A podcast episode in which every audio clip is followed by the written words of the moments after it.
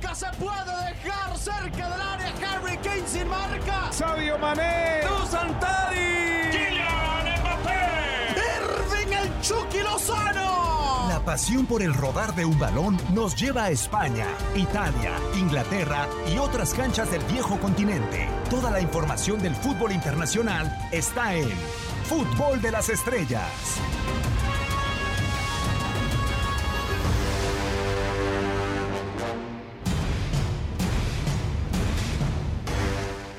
¿Cómo están? Con el eh, enorme placer de seguirlos saludando en esta plataforma de TUDN Radio, en el podcast de Fútbol de las Estrellas, en su versión netamente Euro 2020. Hay mucho que platicar, están definidos los boletos a los cuartos de final, estaremos platicando de ello, de cierre de ciclos y de muchas otras cosas. Y con este magnífico tridente que nos ha tocado vibrar con este fabuloso torneo, Hugo Salcedo, primero que nada, un gustazo. Lo que nos queda de garganta, a mí y a Raúl Méndez, a ti, después de semejantes partidos, ¿cómo andas, eh, eh, queridísimo Hugo? Muy bien, Diego, con el gusto de saludarte, al igual, por supuesto, a Raúl, integrantes de la secta futbolera, y a todos los aficionados que nos acompañan.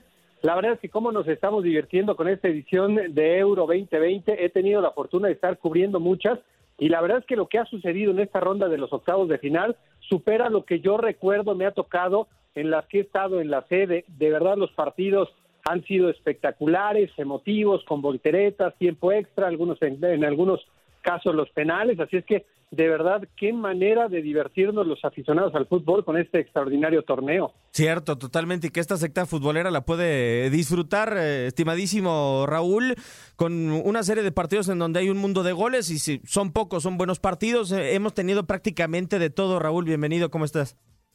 Bien, bien, bien, gusto a toda la gente que también nos acompaña en esta emisión. Ha sido realmente muy emocionante lo que hemos vivido, sobre todo los dos últimos días, ¿no? Tanto la jornada de ayer con, con ese doble partido como lo de hoy, espectacular, aunque sí nos queda la sensación de que hay equipos que por calidad, tanto por cantidad y capacidad, pueden jugar una prórroga, ¿no? Pero lo que vimos hoy, también en el partido que faltaba para terminar los octavos, o sea, desde el minuto 85 se veía que, que Suecia y, Ucrania ya no podían, ¿no? Hasta donde les alcanzó las piernas, pudieron todavía cerrar con, con este partido.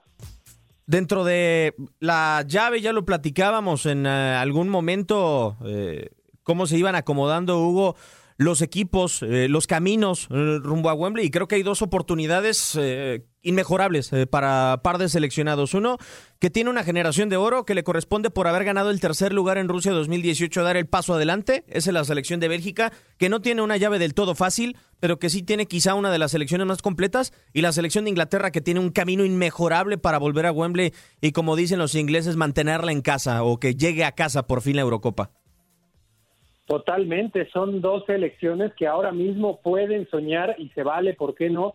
Con ese título, con la cercanía ya en la instancia de los ocho mejores de esta Eurocopa y con generaciones que son muy buenas en el caso de Inglaterra y fantásticas en el caso de Bélgica. Sin embargo, como lo dije antes del arranque de esta Eurocopa, yo a Bélgica no le creo porque lo hice en el Mundial de Rusia, porque lo hice en la Eurocopa de hace cinco años, también en el Mundial de Brasil y en cada una de esas ediciones, entendiendo que obviamente la gran mayoría de esos jugadores han ido ganando en experiencia, se han convertido en mejores futbolistas en términos generales, más allá de ese crecimiento que han tenido individualmente cada uno de los jugadores, más la dirección técnica de Bobby Martínez, yo a Bélgica no le creo y sobre todo si se tiene que enfrentar a una selección que sí sabe cómo ganar, que históricamente nos lo ha demostrado como la italiana, que tiene también una muy buena base de futbolistas que se han adaptado a la perfección, que están perfectamente dirigidos, que entienden a lo que juegan, que disfrutan haciendo ese funcionamiento en la cancha. Así es que por estas circunstancias, para mí, la selección de Italia debería ser considerado como amplio favorito, insisto, porque saben ganar, porque saben cómo manejar estos momentos de presión, aunque muchos de esos jugadores naturalmente no lo han estado haciendo, pero es el ADN que ha acompañado al fútbol italiano en la historia, no importan los estilos, no importan las formas, siempre el fútbol italiano, por esa condición que les acompaña en cuanto al ADN futbolístico, terminan en las instancias definitivas y levantando títulos pues prácticamente de todo tipo. Y del lado de Inglaterra, pues qué más quieren los ingleses en este momento que esa llave tan favorable donde hay selecciones que por supuesto que son fuertes, ninguna es sencilla ni mucho menos, pero si les hubieran dado a elegir seguramente de las grandes selecciones que continúan en el camino y las que han quedado eliminadas, creo que los tres que le quedan a Inglaterra como posibilidad son los que hubieran elegido, pero sin ningún tipo de duda, Ucrania por primera ocasión en su historia en una ronda de estas características y, y además se verá seguramente afectada por las lesiones, por lo que sucedió en el partido frente a Suecia, por el cansancio extremo de haberse ido a la prórroga 30 minutos más que en esta eh, etapa de los jugadores, pues es altamente demandante. Y en la otra eliminatoria, pues también selecciones que no hubiéramos puesto previo al arranque de este certamen dentro de las ocho mejores. Así es que si no es este el momento para Inglaterra, para trascender, eliminando a los alemanes, lo cual pues no es poca cosa, más allá de los cuestionamientos que le podamos hacer a los teutones, creo que todo está acomodado para que Inglaterra llegue a la final y entonces sí se mida a cualquiera de esas dos selecciones. Creo que entre Italia y Bélgica, el que gane podría ser el firme candidato del otro lado de la llave. Habrá quien nos diga y por qué España no la consideramos, ¿no? Pero bueno, eh, ese ya será harina de otro costal. Hoy para mí me da la sensación de que la más fuerte de ese lado de la llave Raúl, es Bélgica porque al final Bélgica no nada más es la demostración de este torneo, no es una generación que arrancó, que volvió a una Copa del Mundo en 2014 de la mano de Mar Bilbots, que en la Eurocopa pasada dejó de qué desear, pero que del 2018 para acá ha venido levantando la mano, refrendando eh, ese discurso de tener una gran generación en contra de selecciones potentes. Eliminó a Brasil en Rusia, ganó el eh, mismo tercer lugar en contra de la selección de Inglaterra. Yo creo que ahí le toma ventaja hasta la misma España con esta generación y a la selección de, Italia. Sí, es que si hablamos como de ciclos de las selecciones que quedan, la que tiene un proceso más amplio pues, es la selección de Bélgica, ¿no? Desde el Mundial de Brasil, cuando eran muy jóvenes, quedaron fuera en cuartos contra Argentina, después en la Euro Gales sorprendentemente eh, los deja fuera y luego en el Mundial justamente de Rusia, Francia los deja fuera en semifinales, entonces han ido avanzando poco a poco y este pues parecería que por los tiempos este o el Mundial de Qatar serían las últimas oportunidades para jugadores que ya están cerca de los 30 o en algunos casos ya incluso superaron esa barrera de los 30 años de, edad, pero lo que a mí me sorprendió un poco de Bélgica en el último partido es que si algo distinguía a Bélgica era su estilo, no era su sello de, de identidad con, con Roberto Martínez. Y yo en el partido contra Portugal hasta por un momento sentí que los roles se habían intercambiado, que era Portugal el que asumía la iniciativa, el que tenía la pelota, el que lo intentaba, y Bélgica era el equipo que contragolpeaba, que aguardaba atrás y después salía a un contragolpe. Creo que de las selecciones que quedan, igual como todos me voy a ir pues con Bélgica e Italia como los grandes favoritos y el que gane ahí quizás sea el potencial campeón de este torneo por lo que ha hecho Italia en tan poco tiempo con, con, Roberto Mancini, pero habrá que verla con un rival de exigencia, ¿no? Sufrió contra Austria y será muy interesante ver cómo reaccionan ante la selección de que trae otro nivel, aunque con ciertas reservas, porque hay que ver cómo está Liguazar, ni siquiera lo podemos considerar como un referente en este momento de Bélgica, pero cómo está Kevin De Bruyne, por ejemplo, y, del otro lado también del bracket, pues Inglaterra parecería que tiene eh, la, el camino puesto, ¿no? Para poder llegar hasta, hasta la final jugándolo todo en caso, tanto la semifinal como la final, y de España creo que la selección de Luis Enrique pues ha encontrado la fortuna del grupo, que era de muy bajo nivel y eso le permitió, a pesar de tantos insabores, de tantas dudas, avanzar, luego enfrentarse en octavos de final a una selección de Croacia pues ya, ya cansada, en su mayoría veterana, que no tiene entre los nuevos de la generación el talento de los que ya se retiraron, y creo que ahí España tuvo mucha fortuna porque ahora le va a tocar a Suiza, o sea, España se puede ir colando hasta las semifinales sin realmente enfrentar a un peso pesado, ¿no? O sea, se le podría dar como favorito a España, pero hay que ser muy fríos en preguntarnos a quién le ha ganado España en esta Euro. No, de acuerdo, totalmente, porque también sobresale la cantidad de goles en los últimos dos juegos, esas 10 anotaciones y parece el resurgimiento de Morata y demás, pero eh, lo de la selección de, Inglaterra a mí me llama mucho la atención, leí y yo creo, estoy seguro que Raúl también lo hizo, aquella columna, Hugo, de José Mourinho en el diario de Son, en donde la, la frase se hizo viral, colocaba a Inglaterra como una selección con tanto talento eh, que para el entrenador iba a ser difícil eh, seleccionar el once titular. ¿Te han gustado los once titulares que ha colocado Gareth Southgate y la postura que ha tenido sobre el terreno de juego? Cierto que ha aguantado el cero, eso es lo más eh, importante, creo yo, lo más rescatable, pero ¿te ha gustado la postura de esta Inglaterra, Hugo?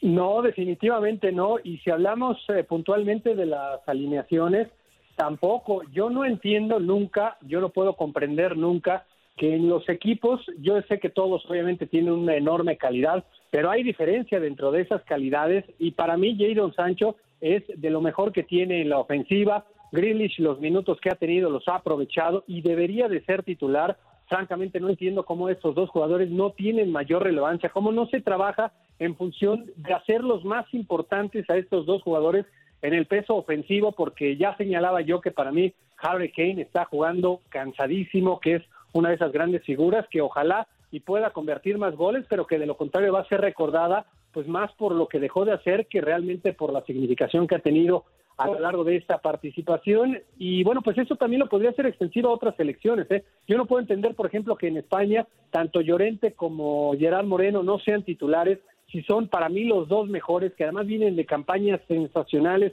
a nivel de clubes. Así es que hablando de la selección de Inglaterra ya se clasificó. Qué le podemos cuestionar en este momento a Southgate si eliminaron además a Alemania con toda la relevancia histórica que tiene esa victoria que fue muy bien construida con cierta fortuna, aquella falla de Müller frente a la portería, pero en el balance general terminaron ganando y muy bien con algunos cuestionamientos, con, eh, con algunos cuestionamientos en cuanto a la alineación, así es que pues no tengo ninguna duda que más allá del talento, de la capacidad de estos dos jugadores señalados, el caso de Grealish y el caso de Jadon Sancho, va a repetir la alineación porque así es Southgate y así son la gran mayoría de los directores técnicos en la actualidad. Y sobre todo, Raúl, me gustaría conocer tu opinión, porque si hay una zona en donde se ha criticado Inglaterra o donde ha tenido futbolistas que han sido criticados, eh, ha sido en la defensa. ¿Es justificable eh, esta postura que tiene eh, Gareth Southgate de ser un poco más precavido en algunos compromisos por el hecho de que tiene futbolistas que han sido endebles en la, en la defensa? ¿Es justificable? Digo, porque nosotros vemos lo que tiene la parte alta de Inglaterra y esperaríamos un espectáculo al 100%, ¿no? Pero él prefiere aguardar y ser inteligente en la mayoría de los compromisos. A ver, yo siento que los principales talentos de Inglaterra los tiene de medio campo hacia el frente y ahí tiene incluso para elegir, ¿no? Y es como dolorosa la decisión de Southgate, no solamente de quiénes juegan, quiénes se quedan en la banca, o hasta los que descartan, ¿no? Los que no se quedan entre los 23 para jugar un partido. Así le pasó a Sancho increíblemente en el, en el primer partido. Entonces, sí es un equipo desfasado si comparamos la cantidad de talento que hay de medio campo hacia adelante y los que hay de medio campo hacia atrás, ¿no? No, no es la misma calidad. Entonces, creo que eh, por eso a veces Southgate como nos queda la misma sensación que como con Fernando Santos en Portugal o de Chelsea en Francia, que tú ves el potencial del equipo y, pensarías que este equipo está para jugar de otra manera y lo sentimos como amarrado a este equipo de Inglaterra. Creo que la defensa no ha sido factor porque por este mismo planteamiento de aunque sea un gol, ganamos, lo manejamos y nos defendemos bien, le ha funcionado a Inglaterra para poco a poco ir avanzando. Por eso creo que en la defensa no hay problema porque además el tipo se ha se ha recargado creo que de las sociedades que hay en los equipos, ¿no? Y si vemos que cuando jugó con línea de cuatro, porque hoy lo hizo contra Alemania con línea de cinco, pero cuando es línea de cuatro, por la derecha defiende el City, ¿no? Con Kyle Walker como lateral, John Stones como central. Por izquierda defiende el United, Harry Maguire es el central y Luke Shaw es el lateral por izquierda. Hoy agregó un tercer central para enfrentar a, esta selección. Tripper entró como lateral, Walker se recorrió como el central por derecho. Entonces creo que es un equipo muy hecho defensivamente, que ha sido muy sólido, que le ha permitido a Inglaterra manejar las ventajas, por mínima que sean. Y el problema sí lo veo de medio campo hacia el frente, porque creo que Southgate no se define cómo quiere jugar. No estamos cuestionando un técnico que está ganando sus partidos y que está llegando hasta los cuartos de final, pero en cuestión de estilo, a mí sí luego me resulta difícil intentar descifrar a qué juega Inglaterra cuando ataca. Se juega más a, digamos que a la creatividad individual o es realmente un sistema. Si vas a jugar con línea de cinco es que, es que tus carrileros van a tener mayor peso a la ofensiva y los de Inglaterra realmente no son laterales de profundidad, no son carrileros y cuando van a jugar, no sé, privilegiando eh, los extremos, pues tampoco ha dependido mucho de ellos. No solamente Stilling es el más regular. Ha cambiado el sistema y dice, no, ya no quiero jugar con extremos. Ahora quiero volantes de corte creativo, generadores de juego. Y ahí aparece Mason Mount, Jack Grealish, etcétera. Entonces, eso es lo que creo que Inglaterra tiene opciones para por lo menos mostrarse versátil, pero al mismo tiempo creo que no ha logrado definir una idea. Te la compro, en el caso de Salvio, te la compro, en el caso de que ya jugaste de una manera y te resultó, te dio éxito, la puedes repetir o si quieres no ser predecible la puedes cambiar, pero creo que Inglaterra en el afán de querer ser diferente no se define todavía con un estilo. Y aún así ha llegado a cuartos de final, así como Bélgica, ambas con una eh, generación prodigiosa realmente de futbolistas y ojalá que puedan aprovechar sus respectivas oportunidades en este los últimos encuentros de la Eurocopa 2020. Producción eh, de todos los que se encuentran en TUDN Radio. Les agradecemos a quienes nos han sintonizado en las diferentes plataformas. pero ha llegado desafortunadamente el tiempo de, decir adiós. Hugo, muchísimas gracias. Esta secta futbolera con eh, un nuevo podcast de Fútbol de las Estrellas. Siempre un orgullo tenerte por acá y un placer. Muchísimas gracias, Diego. El agradecimiento es el que yo genero y, por supuesto, a toda la gente que nos ha acompañado y, pues, sin duda, a seguirnos frotando las manos, porque ahora vienen instancias que todavía son más cruciales en esta Euro 2020 y, con toda certeza, el espectáculo va a seguir siendo garantizado. Ojalá y que no nos salgan partidos de esos tácticamente eh, exquisitos, mi queridísimo Raúl. Un placer, como siempre, ya lo sabes. Ojalá, ojalá que vengan más partidos que nos dé para platicar y, y como siempre Diego, pues aquí estamos a la orden esperando la convocatoria, como siempre también un gusto compartir con ustedes, con Hugo, contigo Diego. Un servidor, eh, Diego Peña, agradeciéndoles también a Raúl, a Hugo, a todos los que nos han eh, sintonizado. Los invitamos a que nos sigan invitando, mejor dicho, que se sigan quedando en esta emisión de Fútbol de las Estrellas en todas las plataformas de TUDN Radio.